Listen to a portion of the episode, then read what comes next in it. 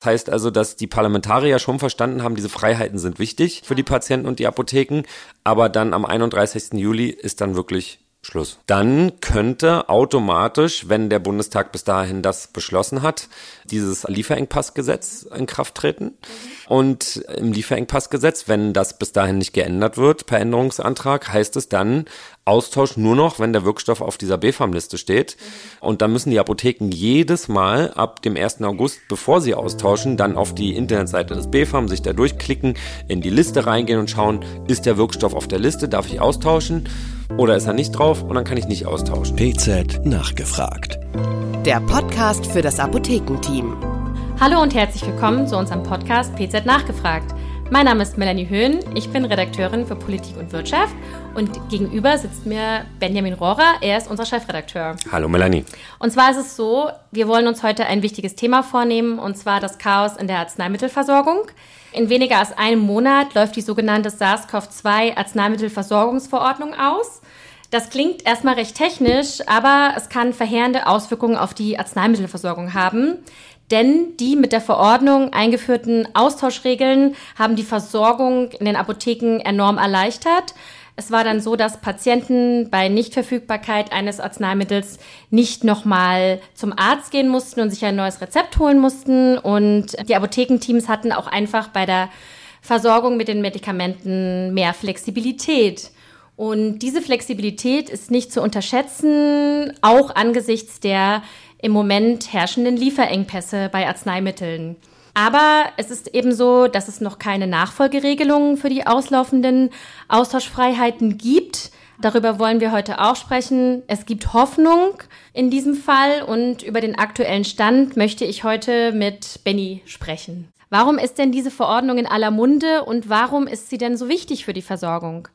Ja, danke für die Frage, Melanie. Die Verordnung ist in der Pandemie wichtig gewesen, weil man verhindern wollte, dass Patienten äh, mehrfach in die Apotheke kommen, um mögliche Infektionsketten zu unterbinden.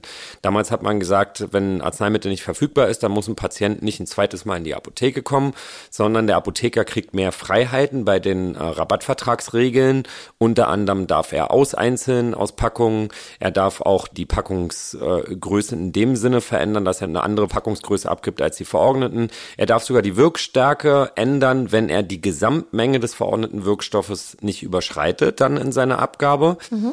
Und all diese Abweichungen sind erlaubt und haben den Apothekern äh, in diesen letzten drei Jahren, seitdem diese Verordnung gilt, die Versorgung extrem erleichtert und dadurch natürlich auch dem Patienten die Versorgung extrem erleichtert. Mhm, mhm. Man muss ja sagen, dass, und jetzt kommt der zweite Punkt, warum die Verordnung inzwischen noch viel wichtiger ist als während der Pandemie, dass in den letzten drei Jahren die Arzneimittellieferengpässe so krass zugenommen haben, dass ohne diese Austauschfreiheiten eine Versorgung der Patienten eigentlich ja nur noch schwer möglich ist. Also äh, bei ungefähr jedem zweiten Arzneimittel berichten Apothekerverbände und Kammern, muss die Verordnung entweder geändert werden oder der Apotheker muss halt austauschen, äh, abweichen von den Regeln. Und jetzt stellen wir uns vor, diese Regeln würde es nicht mehr geben. Dann müsste er ja dann in jedem zweiten zweiten Fall den Patienten zurück zum Arzt schicken und ähm, für eine neue Verordnung sorgen müssen. Mhm. Die Verordnung wurde ja mehrfach verändert und verlängert. Warum konnte man sie denn jetzt nicht nochmal weiter verlängern? Ja, das ist sehr, sag ich mal, äh, bürokratisch gesetzlicher, da gibt's eine Menge Vorschriften. Also es ist ganz einfach so, dass diese Verordnung, diese SARS-CoV-2 Arzneimittelversorgungsverordnung per se nur bis zum 7. April gilt. Sie wurde mehrfach angereichert und verlängert, wie du richtigerweise gesagt hast. Aber jetzt wurden einige Regelungen schon rausgenommen, zum Beispiel Vergütungsregelungen für Apotheken, wenn sie Covid-Arzneimittel abgeben und so weiter. Die wurden jetzt schon in andere Gesetze gepackt und die wichtigste Regelung, die jetzt noch in dieser Verordnung drin ist und am 7. April automatisch auslaufen würde, sind diese Rabattvertragserleichterungen. Und die können auch nicht so einfach in dieser Verordnung verlängert werden, weil die Ermächtigungsgrundlage im Infektionsschutzgesetz weggefallen ist. Im Infektionsschutzgesetz hat der Gesetzgeber ja gesagt, dass die Bundesregierung quasi am Gesetzgeber vorbei per Verordnung wegen der Pandemie schnell die Versorgung ändern kann. Mhm. Ja? Und diese Ermächtigungsgrundlage für den Verordnungsgeber, also für die Bundesregierung, ist weggefallen. Deswegen kann die Bundesregierung nicht einfach diese Verordnung verlängern. Die läuft also auf jeden Fall aus, egal okay. was passiert. Eigentlich hatte ja die Ampelkoalition schon Pläne, die Austauschregeln gesetzlich zu verstetigen. Was ist denn jetzt das Problem? Warum reicht das noch nicht? Also du hast recht, es gibt einen ersten Entwurf eines Lieferengpassgesetzes, abgekürzt, das hat eigentlich noch einen viel längeren Namen.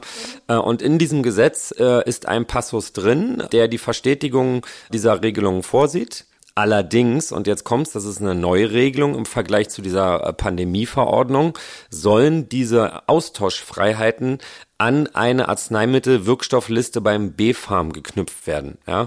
Und das ist sehr, sehr kompliziert. Das hatten wir ja schon mal in einer Vorgängerfolge hier im Podcast erklärt, äh, weil auf dieser Liste erstens nur Wirkstoffe gelistet sind, keine Fertigarzneimittel und zweitens ist es auch so, dass da beispielsweise keine OTC-Arzneimittel drauf sind und diese ganzen Schmerzmittel und Fiebersäfte für Kinder, diese Wirkstoffe, die sind da einfach alle nicht gelistet und Ja. die dürften die Apotheker dann auch nicht austauschen. Okay. Ja?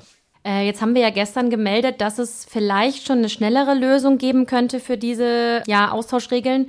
Wie sieht die denn aus? Ja, also das brandneue an der Geschichte ist, dass die Ampelkoalition beziehungsweise die Regierungsfraktion, also die Parlamentarier der Ampelkoalition jetzt ganz kurzfristig in einem anderen Gesetz regeln wollen, dass die Maßnahmen, so wie sie in dieser Pandemieverordnung stehen, also für alle Arzneimittel ohne BfArM-Liste, sollen bis zum 31. Juli weiter gelten. Ja, das heißt also, da gibt's jetzt eine Verlängerung von ungefähr vier Monaten und ähm, dann laufen die aber wieder automatisch aus. Also das heißt also, dass, dass die Parlamentarier schon verstanden haben, diese Freiheiten sind wichtig für Ja. die Patienten und die Apotheken, aber dann am 31. Juli ist dann wirklich Schluss. Dann könnte automatisch, wenn der Bundestag bis dahin das beschlossen hat, dieses äh, Lieferengpassgesetz in Kraft treten. Und im Lieferengpassgesetz, wenn das bis dahin nicht geändert wird per Änderungsantrag, heißt es dann Austausch nur noch, wenn der Wirkstoff auf dieser BfArM-Liste steht. Und dann müssen die Apotheken jedes Mal ab dem 1. August, bevor sie austauschen, dann auf die Internetseite des BfArM sich da durchklicken,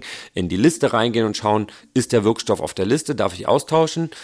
Oder ist er nicht drauf und dann kann ich nicht austauschen. Ja? Bürokratie, Wahnsinn, was, was dann für einen Austausch nötig ist an, an Arbeitsschritten. Und wie würdest du es einschätzen? Wie realistisch ist es, dass dieses Lieferengpassgesetz im Sommer kommt? Das ist sehr realistisch. Also ähm, das ist ein wichtiges Gesetzesvorhaben der Ampelkoalition. Lauterbach sieht ja, dass die Versorgungssituation im Arzneimittelbereich nicht gut ist. Alle Medien berichten darüber, nicht mehr nur die Fachmedien wie vor einigen Jahren, sondern auch die Laienpresse. Also Lauterbach hat Druck, äh, die Ampelkoalition hat Druck, da was zu unternehmen. Insofern gehe ich davon aus, dass vor der Sommerpause dieses Gesetz beschlossen wird.